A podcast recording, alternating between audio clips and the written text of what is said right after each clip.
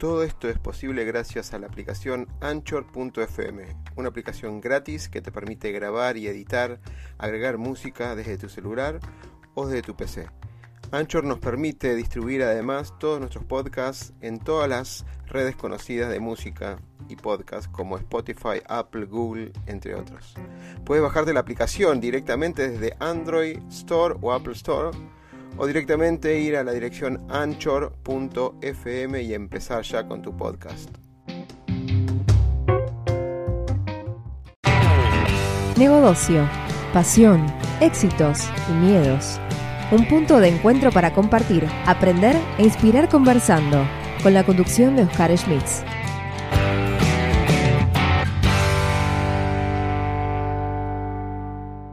El miedo a equivocarnos nos inmoviliza, nos aleja del éxito. El miedo a lo nuevo nos limita, nos quita oportunidades de crecer. Pretender resultados diferentes haciendo siempre lo mismo es una locura. Aprender a ser diferentes, aprender a ser innovando, es un desafío. Nuestra pasión nos moviliza a ilimitados desafíos. Y de eso se trata Negodocio, de lograr el éxito con pasión.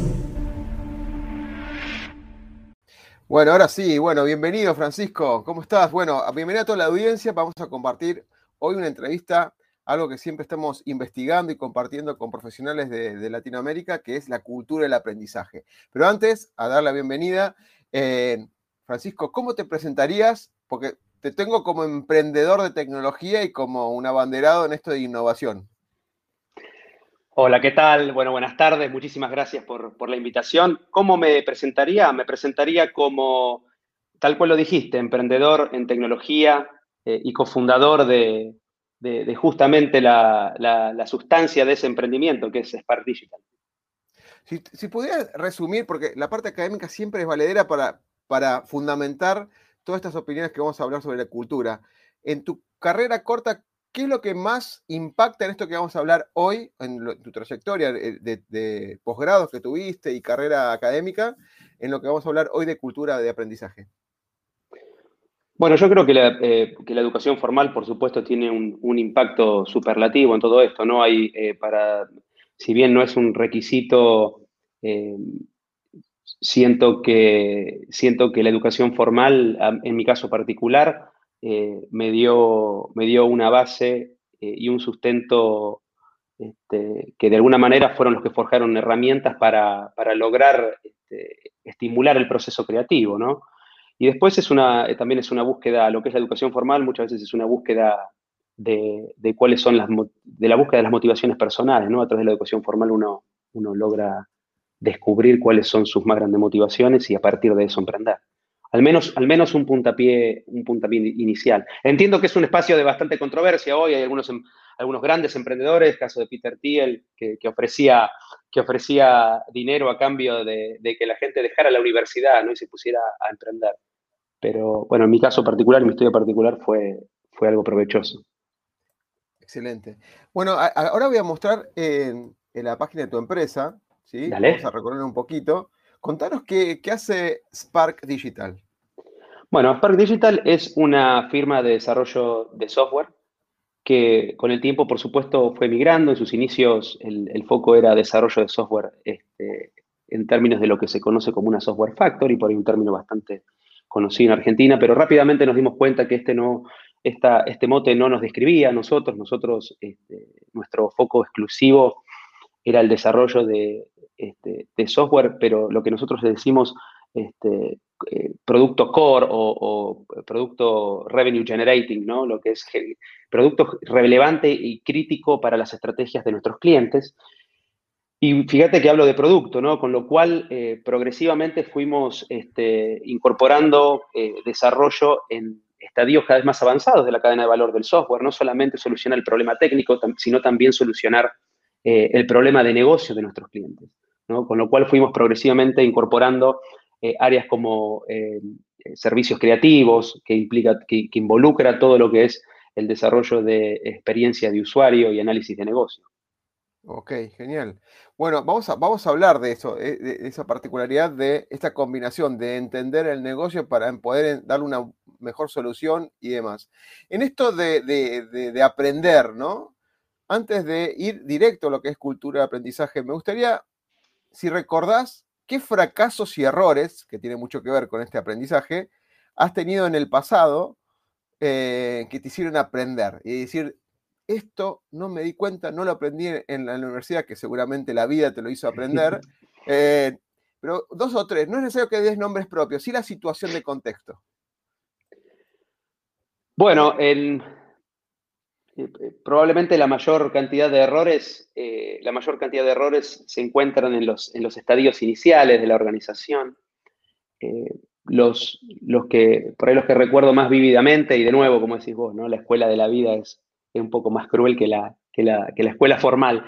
Eh, uno, uno, pecado, eh, al menos yo en lo personal, pequé muchas veces de naive en, términos de lo que fue eh, relaciones comerciales con ciertos clientes, que por el solo, el, solo deseo de, de, arrancar, de emprender un negocio, de emprender un proyecto, a veces uno lo hacía desconocer quiénes eran, quiénes eran sus clientes y tener malas experiencias, ¿no? De la misma manera que, este, que uno puede tener malas experiencias con un, con un vendor, en este caso con, con, empresas que le ofrecen un servicio, también uno puede tener malas experiencias con, con este, con empresas que, te buscan por sus servicios. es una relación bidireccional, es, es, muy tan importante que como nuestros clientes nos elijan a nosotros como nosotros a nuestros clientes. Y por suerte, esto fue este, en, los inicios tempranos, aprendimos rápido nuestras experiencias y hoy contamos con una, una de clientes con los que tenemos excelentes relaciones. Son, este, en muchísimos casos tenemos relaciones este, hasta eh, personales, individuales, relaciones este, de muchos años, y eso también se ve en los resultados de nuestra operación. Eh, ahí estoy pasando justo en, otra placa, los clientes son muy importantes. Estoy viendo, no voy a nombrar algunos porque si nombro algunos seguramente no voy a nombrar a otros y no quiero quedar mal con ninguno porque varios los conozco. Eh, pero me hiciste recordar cuando hablabas del tema de la confianza, ¿no? A veces cuando uno em, emprende y uno está como apasionado y va, va con, Exacto no, digo que se abre el, corazón, pero se apasiona y entrega todo y sin darse cuenta que del otro lado no está rebotando, compartiendo lo mismo. Me dio esa sensación cuando te escuchaba y... Es un poco eso, sí, un poco eso, me refería a ese tipo de situaciones, ese tipo de experiencias. Eh, como, como, todas las cosas, eh, como todas las cosas, a veces las mejores relaciones o las más fructíferas y las más sentidas son aquellas que se van madurando eh, con el tiempo, donde hay un, proceso de construcción, construcción de confianza, eh, el, entusiasmo no debe, no debe primar por sobre la confianza en ese tipo de situaciones, ¿no? Entonces, cuando uno es más joven, más aventurero eh, y este, a veces hace, este, hace caso omiso a, este tipo de cuestiones y, comete errores, pero con el tiempo uno va aprendiendo, uno va, se va afianzando en, en todo lo que es la dinámica de forjar nuevas relaciones y, este, y bueno, llega a, buen puerto, ¿no? Llega a forjar relaciones extremadamente duraderas y, provechosas para las dos partes. Excelente. Ahora voy a, poner en pantalla un artículo grandioso que fue disparado, el disparador de, lograr coordinar tu agenda para tener este, este momento para desarrollar, que fue la cultura del aprendizaje. Y ahora el, el titular era los empleados son un 37% más productivos en las empresas que ponen foco en desarrollar esa cultura. Y hemos hablado mucho de lo que es conocimiento y experiencia, pero generar una cultura de aprendizaje pareciera obvio, pero no es tan obvio. ¿Por dónde empezamos a definirlo eh, en primera instancia? Como, ¿Qué es una cultura de aprendizaje? Bueno, yo creo que eh, una cultura del aprendizaje es, eh, es, un proceso a través del cual las organizaciones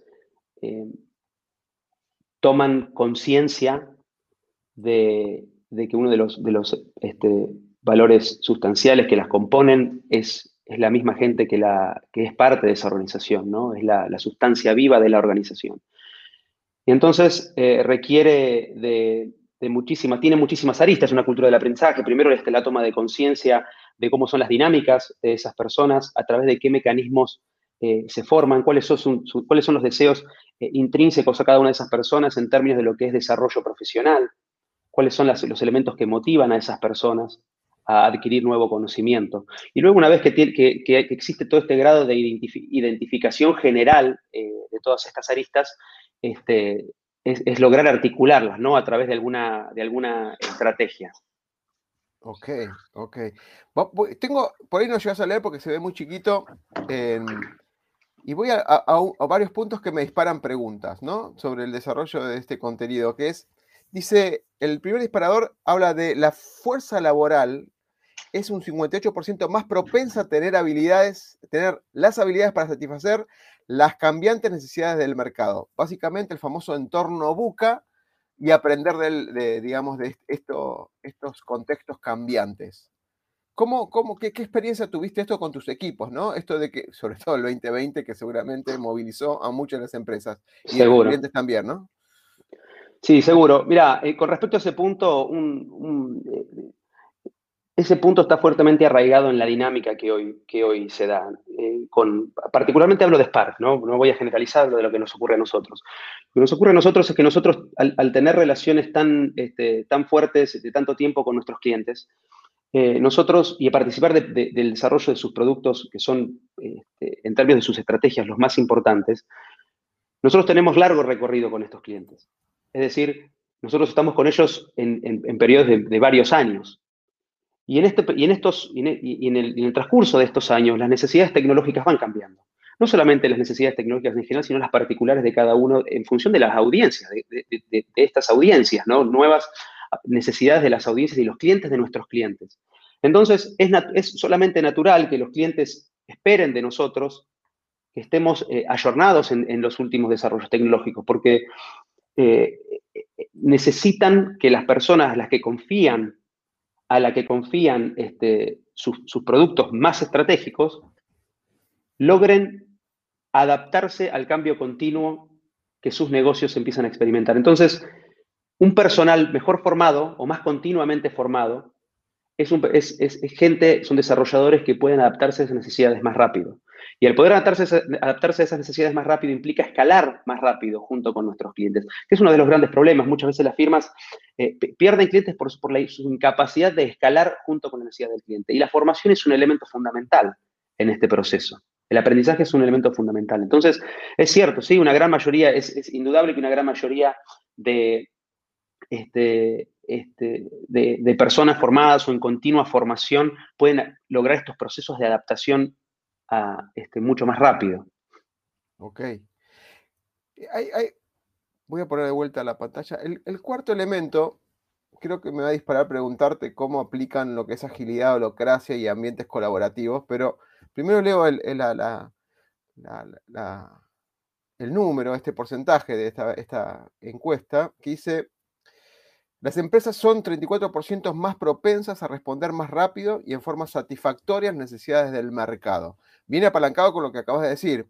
Por eso disparo la pregunta y en tu equipo es cómo manejan si esta cultura de aprendizaje se debe en gran medida o no a lo que es agilidad, lo que es ambientes colaborativos, lo que es esta holocracia que viene muy pegada a lo que es la cultura agile también, ¿no? Sí, eh, la, respuesta es eh, sin dudas. Sin dudas porque hoy las dinámicas que, a las que uno se ve enfrentado organizacionalmente hablando eh, son demasiado, tiene un grado de aceleración, el cual sería, sería prácticamente imposible seguirlas de cerca si, si fuese una estructura fuertemente top-down. ¿no? Cuando existen en general todos los procesos que cuentan con unidades centrales de comando y control, tienden a reaccionar extremadamente lento a los, distintos este, procesos o distintas necesidades que, surgen del mercado, ¿no? que es una maquinaria que opera a una velocidad este, prácticamente incalculable. Entonces, eh, es necesario en ese momento el, gran concepto de la descentralización. Nosotros somos una organización extremadamente este, plana y, la gran mayoría, si no toda, participa en todos estos procesos de decisión alrededor de cómo son los procesos, cómo son las, situaciones que generan formación eh, y entrenamiento. Tenemos comités internos de entrenamiento, eh, tenemos este, equipos de, senior leadership o de managers que están permanentemente velando por, este, por los objetivos de formación de la gente que tiene a su cargo. Es un proceso extremadamente descentralizado, por supuesto hay cierta eh, comunión entre, entre todas las partes de que el todo sigue una línea estratégica, pero lo vería, creo que un proceso formativo dentro de las organizaciones es inviable si es exclusivamente top-down. Top-down viene la decisión de que el proceso formativo sea una prioridad, pero más allá de eso, después es responsabilidad de la organización toda llevarlo adelante. agilidad, para, perdón, para aclarar, agilidad en ese, en ese como metodología, metodología ágil dentro de ese contexto, es extremadamente valioso, porque te permite, eh, te permite experimentar de forma rápida, te permite experimentar de forma rápida, iterar y aprender y que tu próxima iteración en términos de las soluciones que uno ofrece sean cada vez más acordes a las necesidades reales, ¿no? Versus un proceso de planificación extensivo mientras las cosas te siguen pasando por alrededor. Claro, totalmente. Eh, ahí me, es una gran discusión que voy a tener dentro de dos semanas con un referente también del mercado. Volvamos a repensar la cascada versus Agile, lo bueno y lo, malo de cada uno en, los contextos que estamos viviendo y tiene mucho que ver con lo que estabas diciendo. el tema del comité de training que lo mencionaste recién y figura en el artículo también, ¿cómo, ¿cómo, es, sin develar nada confidencial, ¿no? ¿Cómo es anticipar ese futuro? ¿Cómo el comité de trading apuesta a educación y aprendizaje y entrenamientos que les sirvan a ustedes para anticipar o bien para estar ah, alineados? Porque, ¿por qué tengo esta pregunta? Y, a ver si me llevo a explicar mejor, es parece muchas consultoras salen a aprender cuando el cliente se lo pide. Y el onboarding, esa, esa, esa, brecha que hay, cuando me lo pide, hay que entrenarlo, puede pasar un mes, dos semanas, un mes eh, para empezar a aprender cosas. Em, ¿cómo, hacen, cómo, ¿Cómo apunta, cómo pone el foco este comité de training que mencionaste? Bueno, es una, es una excelente pregunta y bueno, sin revelar ninguna receta secreta, eh, te contesto. No, no, no porque no, este, tampoco creo que, hay, creo que haya este, eh, este, una, receta secreta. La receta secreta es la gente, que es parte de, todo, ese proceso. Siempre el, valor eh, agregado fundamental recae en las personas. Eh, pero en este caso, por, contestar tu pregunta, esto que planteas es un arte, más que, una ciencia. Nuestra, nuestra, nuestra estrategia siempre ha sido involucrar a la mayor cantidad posible de tecnólogos dentro de, nuestra organización, de gente de tecnología, y escuchar todas las voces, y escuchar a ver qué voces, qué voces este, eh, se repiten, y aquellas qué voces que no se repiten tanto presentan las ideas tal vez más locas, ¿no? Tratar de darle espacio, eh, tratar de ser lo más abarcativo posible, ¿no? Uno cuando hace, cuando intenta anticiparse lo que está haciendo es una apuesta, es una apuesta que tiene riesgo. Entonces uno trata de maridar ese riesgo con certezas. Entonces, por un lado, nosotros tratamos de eh, llenar tres grandes requisitos eh, y los tres grandes requisitos se componen de las necesidades actuales o eh, necesidades actuales o, potenciales de nuestros clientes, pero que sabemos con, bastante certeza, ¿no? Ahí el riesgo es menor. Las, necesidades que nos depara el futuro, ¿no? El mundo de la tecnología a veces puede ser imprevisible, entonces acá tal vez es uno de los espacios donde más riesgo hay. Eh, pero bueno, hay que tener una cuota de risk taking, hay que tener una cuota de audacia, y entonces parte de nuestro, nuestro currículum de entrenamiento eh, incorpora este tipo de tecnologías que son más este, forward looking, ¿no? Más, más este, eh, con visión a futuro. Y después la otra gran componente que es fundamental y que es la digo última, pero no es menor y de hecho eh, el peso específico es muy grande, tiene que ver con aquellas tecnologías que, eh, aquellas tecnologías que de alguna manera que motivan a la gente.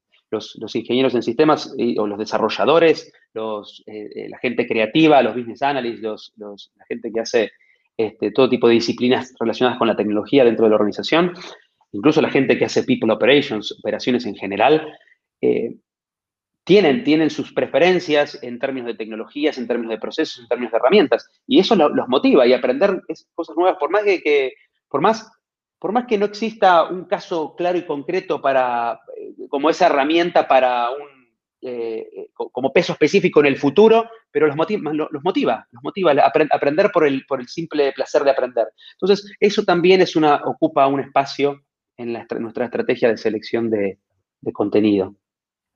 excelente. ¿Sabes que hay una técnica que estoy buscando para mostrarla? Que es, eh, lo usa una consultora que fue creada, que se llama eh, Deloitte, muy conocida obviamente, em, que está eh, tomar los riesgos de futuro, porque cuando me junto con algunos directores para planificar su estrategia, piensan a tres años y hacen el clásico pensamiento lineal a tres años, cómo evolucionar algunas tecnologías, cómo evoluciona el mercado, que en realidad es más de lo mismo con un porcentaje más alto. O sea, no piensan en el futuro. ¿no? Es, como vos le dijiste, es pienso algo que tomando los riesgos. O sea, a ver, muchachos, deliremos un poco todos a ver cuál es el futuro que se va a, crear eh, dentro de poco. Hay una técnica que se llama zoom out, zoom in, que es pensar a 20 años. Mm. Y ahí, o sea, no sabemos lo que va a pasar el año que viene, pero es pensar a 20 años. Y tomar acción con el zoom in con una estrategia de 6 a 6 meses, un año. Con, asignando presupuesto a hoy, en el presente, con esa capacidad de visión a 20 años. Cuanto más entrenamiento, como vos dijiste, esos comités generan, mucho más, mucho menos riesgo se tomaría porque estás entrenando todo el tiempo, aprendiendo, ¿no? Me, aparece en la cabeza esta retrospectiva sprint y rearmar un sprint a futuro, de alguna manera. ¿Qué, ¿Tenés en mente metodologías para recomendar? Te doy ejemplos, ¿no? design Sprint, OKR, Design Thinking, algo que usted, utilicen, porque nombraste la palabra de innovar y cuando decís eso, siempre necesito preguntarte, che, ¿qué campos usan? ¿Qué técnicas? ¿Cómo se juntan? ¿Cómo es la dinámica? bueno, nosotros eh, eh, organizacionalmente, eh, a, lo, largo y ancho de nuestra organización utilizamos la, metodología de OKRs. Genial. Nosotros, sí, es, bastante valioso. Una de las cosas, tal vez una de las cosas, de los elementos que a veces es, subestimado en términos de lo que, de los procesos innovativos, tiene que ver con, con la visibilidad de, las cosas que los distintos miembros de una organización están haciendo. A veces, muchas veces para, desbloquear o desbloquear em, eh, ideas, eh, procesos colaborativos, es necesaria la comunicación es necesaria la visibilidad. ¿no? Si la gente opera en aislamiento, eh, es, muchísimo más difícil que existan estos, em, estos destellos de, creatividad ¿no? o, destellos de, em, este, de, creatividad incluso para la creación de nuevos procesos colaborativos. Es fundamentalmente la visibilidad. Y, OKRs es algo que, ayuda muchísimo. Nosotros utilizamos una plataforma para, para la implementación de esta metodología y todos los objetivos son públicos, todos los objetivos de cada una de las personas y sus, eh, sus, tareas en esta, en esta línea, ¿no? en lo que es la búsqueda de sus objetivos, es pública de toda la organización, incluidos los míos, incluidos los de, mi, los de senior leadership de esta organización. Genial, mira, grandioso lo que decís, porque eh, OKR o en castellano objetivos y resultados claves es poner objetivos desafiantes y ahora voy atando mucho lo que venimos hablando, desafíos, objetivos desafiantes, te diría casi imposibles y resultados claves que nos, por ahí lo hacen mucho con los KPI, pero no son KPI, sino que son líneas de, eh, dashboard o indicadores que apalancan ese objetivo clave. Genial, genial hago una aclaración porque por ahí no todos están ah, asociados con el OKR. Lo tomás como recontra impregnado en tu compañía y en vos mismo, por eso eh, la, aclaración nada más. Sí, eh, una, vez, una vez es peca de hablar de este tipo de cosas y no, no, no hace la aclaración de qué significa cada, cada, sigla. Se, nota que sos muy leído porque tenés un montón de libros ahí atrás que hacía eh, Soy, uno de, mis hobbies es la, uno de mis hobbies es la, es la, matemática y el trading, así que tengo, eh, eh, de esos son los oh. libros que tengo. En otro momento entonces vamos a juntar con otros colegas y hablar del trading en Bitcoin y demás. Me, encanta, me encantaría. Uy, por Dios, bueno, hay un montón de colegas ahí, si escucha Angelo de Chile, que son amigos que son expertos en lo que es eh, trading de criptomonedas. Y, me encantaría. Y con todos los riesgos también que eso implica, ¿no? Por supuesto, es otro, es otro universo. otro universo. Bueno, genial. Em, Francisco, te voy a hacer dos preguntas más. Déjame compartirte. Sí, por supuesto. Fue una pequeña encuesta disparadora, tuvo poquitos votos porque lo puse a destiempo, pero habla de la última parte del artículo que no es menor, creo que es una de las más enriquecedoras de lo, que yo estuve viendo, eh, porque decía, nos hacemos la pregunta, ¿cómo construir esa cultura? ¿no? Siempre el famoso playbook, el how-to, ayuda mucho a, cómo, desarrollarla. Vos nombraste muchos temas en, esta entrevista y dice así, lo primero a tener en cuenta es que debe realizar un trabajo continuo en un entorno cambiante, lo que ah, mencionaste y explicaste recién, y que no hay una receta que aplique a todas las organizaciones. Esto, para mí, con la mano el corazón, es la primera vez que lo escucho en un artículo y te lo voy a repreguntar porque todos estudian el OKR solamente, una metodología, y no es solamente eso. Es lo que dijiste, conocer el negocio, eh, estar abierto a escuchar todas las partes. Eso es el dinamismo que se debería aplicar. las demás metodologías son una guía, una guía que para ponerlos todos en sintonía. Pero pues, después hay cuatro temas importantes. El primero dice tener un fuerte foco en hacer y llevar a cabo las iniciativas. Dos, desarrollar una planificación cuidadosa, grupal y consensuada bien explicado en esta entrevista. Tres, mantener un compromiso firme con el grupo y las tareas a desarrollar. Y acá entiendo OKRs. Ahora. Cuatro, entender que toda cultura de aprendizaje debe darse en un contexto humano de conexión. Y cuando hacemos esta pequeña encuesta, lo que fundamentalmente dijeron cuál era lo más importante estas cuatro, como un desafío para, la gente que votó, es el compromiso con la acción y las metas y y el potenciar lo que es la conexión humana. Contame ahora, perdón la explicación, pero no, está perfecto. Esto, esto, era, para mí es fantástico, sobre todo esto de decir, no hay, no hay una receta. Cuando entras a cualquier plataforma y te venden una receta como diciendo, con esto lográs cambiar la cultura organizativa. Y digo, perdón. Sí. Es, típico, uno, uno muchísimas veces esto que vos decís, ¿no? Soluciones enlatadas, mágicas, casi como si fuera la vacuna contra la mala cultura.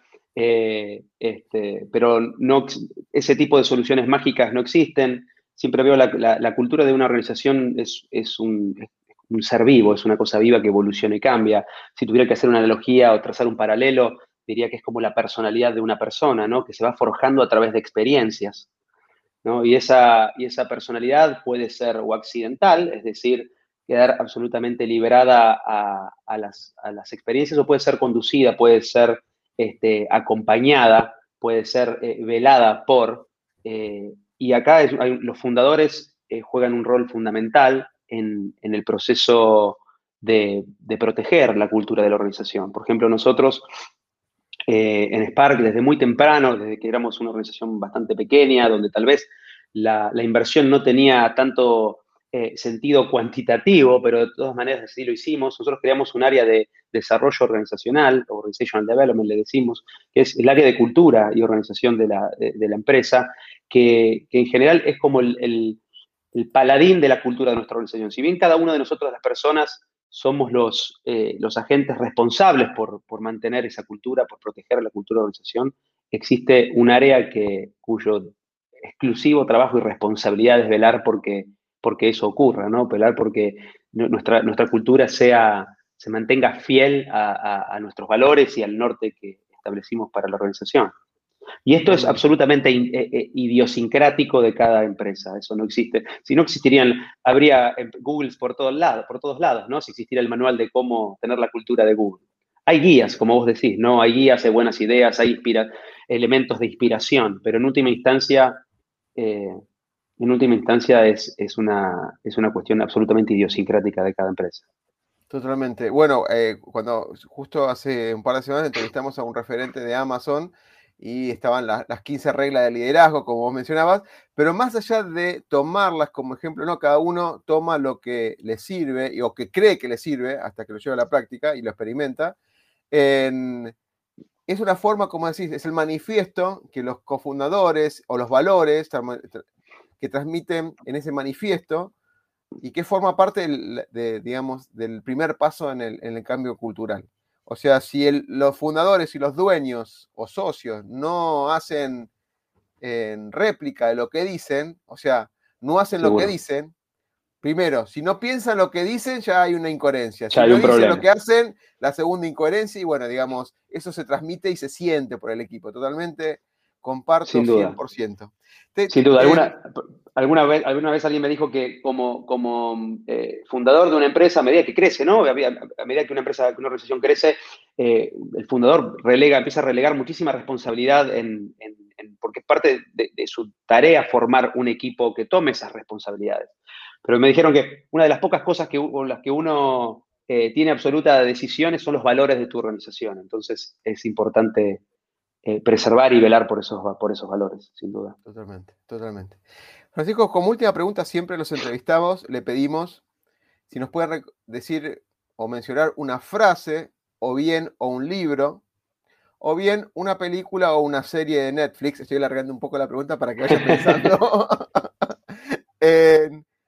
pero más allá del título y demás, lo interesante es que nos digas cuál es el significado que te hizo sentido a vos.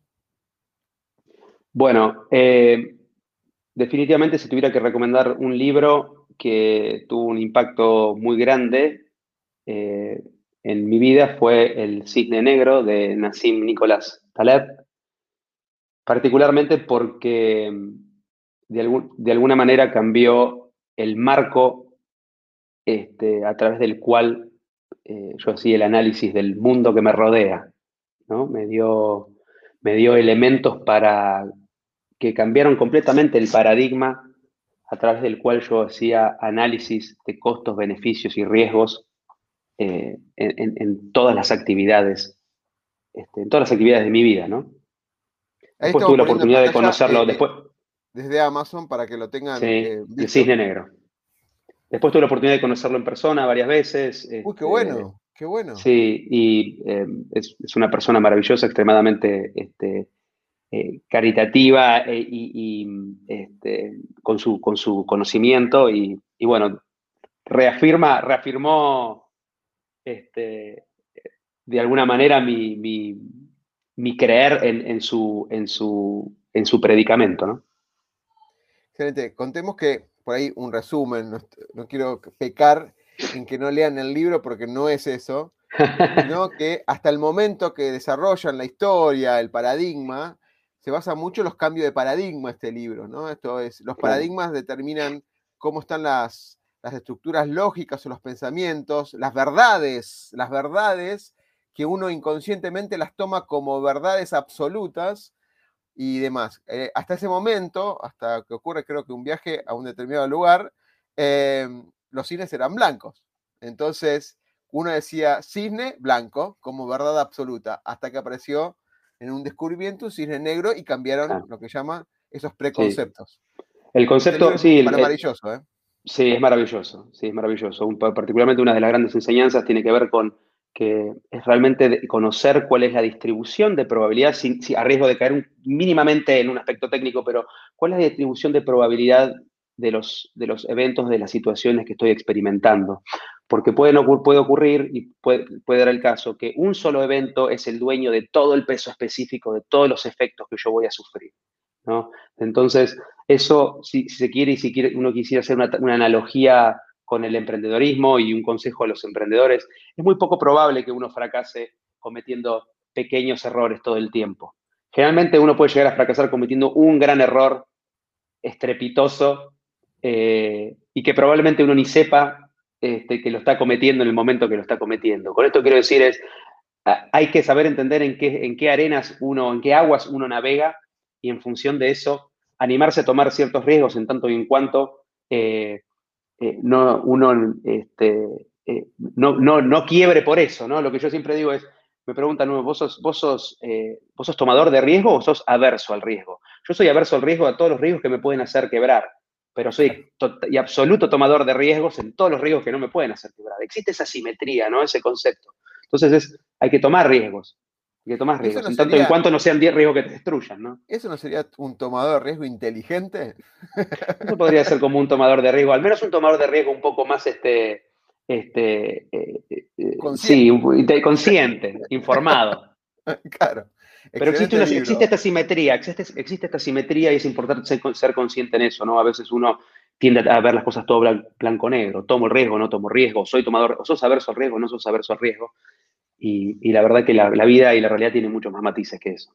Un, profesor hace un par de años me dijo, Oscar, si vos tuvieras que decir qué hay entre un blanco y un negro, como dijiste vos, entre los colores blanco y negro, y yo caí como un tonto y dije un tono de gris dije, Oscar, entre blanco y negro están todos los colores. Todos los colores. Eso significa que estás encapsulado. claro, sí, exactamente. Totalmente.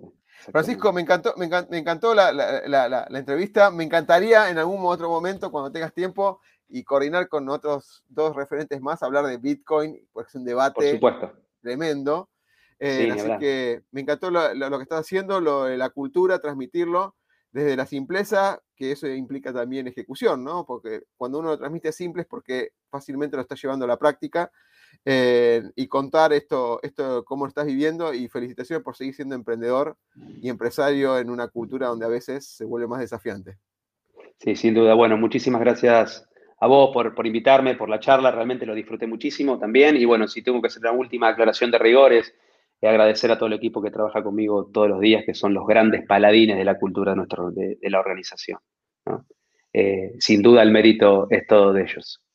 Excelente, qué buen mensaje. Excelente. Gracias, Francisco. Nos vemos la próxima entonces. Dale, muchísimas gracias. Nos vemos. Bye bye. Adiós.